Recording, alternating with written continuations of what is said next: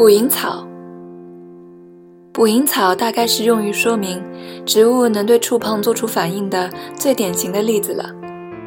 它生长在南北卡罗来纳州的酸性沼泽中，那里的土壤缺乏氮和磷。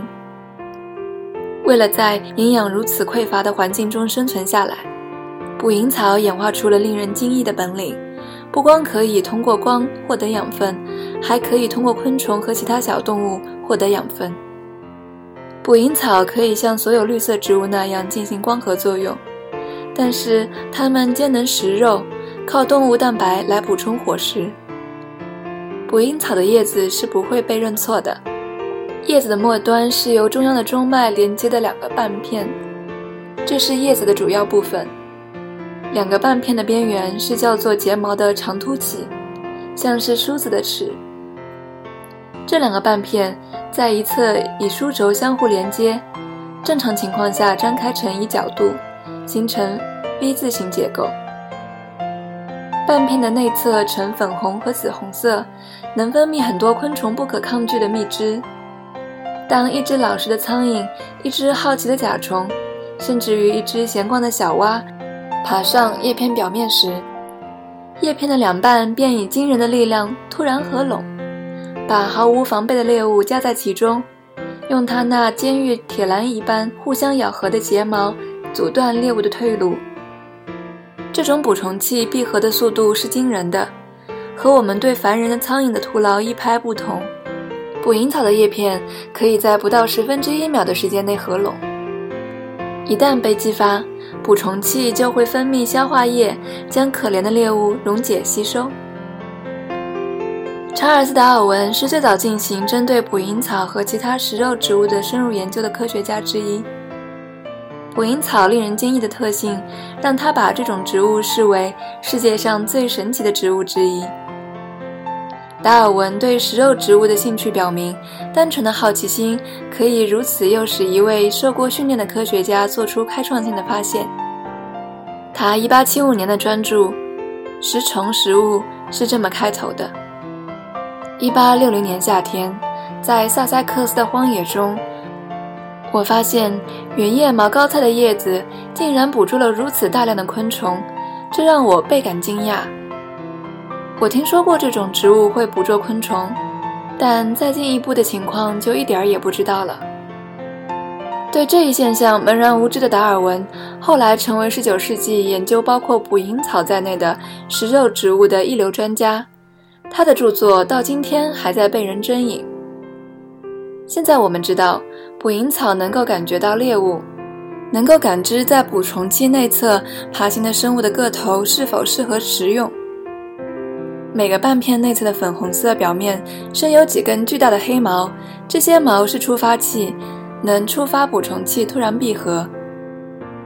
但是，只有一根毛被触碰还不足以使捕虫器闭合，必须有至少两根毛被触碰，时间间隔大约在二十秒之内才行。这保证了猎物具有理想的个头，不会在捕虫器闭合之后仍然挣扎出去。触发毛是极为灵敏的，但也十分挑剔。达尔文在《食虫食物》一书中就写道：“从某个高度滴下的水珠或断续的细流落到毛上，并不会导致叶片闭合。毫无疑问，这种植物对极猛烈的降雨是无动于衷的。我很多次竭尽全力通过一根细而尖的管子向毛吹气，都没有任何效果。”这种植物对待这样的吹气，就像对待一阵真正的狂风一样漠然。因此，我们发现毛具有一种特殊的敏感本性。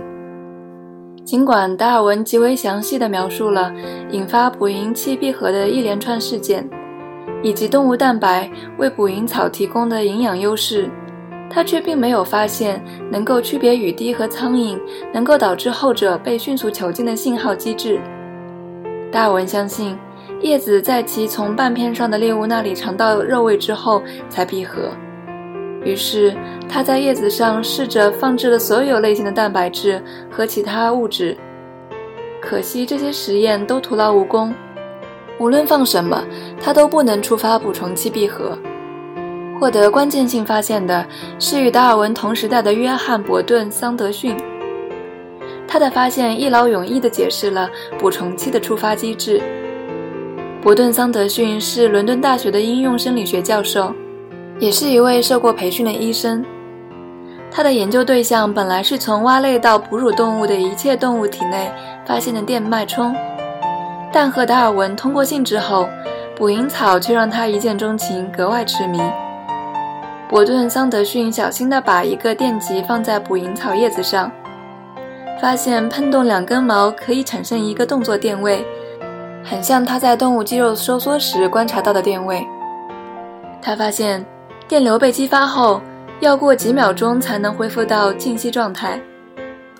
他认识到，当昆虫扫过捕虫器内侧的多根毛时，会诱发去极化过程。这个过程在两个半片上都可以检测到。伯顿·桑德逊发现，对两根毛的压力能引发导致捕虫器闭合的电信号，这是他职业生涯中最重要的发现之一。也是电活动调控植物发育的第一个实证，但当时他只能猜测电信号是捕虫器关闭的直接原因。一百多年后，美国亚拉巴马州奥克伍德大学的亚历山大·沃尔科夫及其同事证明，电刺激本身的确是捕虫器关闭的引发信号。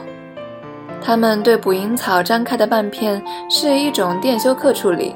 这导致捕虫器在触发毛没有受到任何直接接触的情况下闭合。沃尔科夫的工作和其他实验室较早的研究还确证了一点：捕虫器能记住是否只有单独一根毛被触动，然后它要等到第二根毛被触动之后才闭合。直到这个最新研究成果发表之后，我们对于能让捕蝇草记住已有几根毛被触动的机制才有所了解。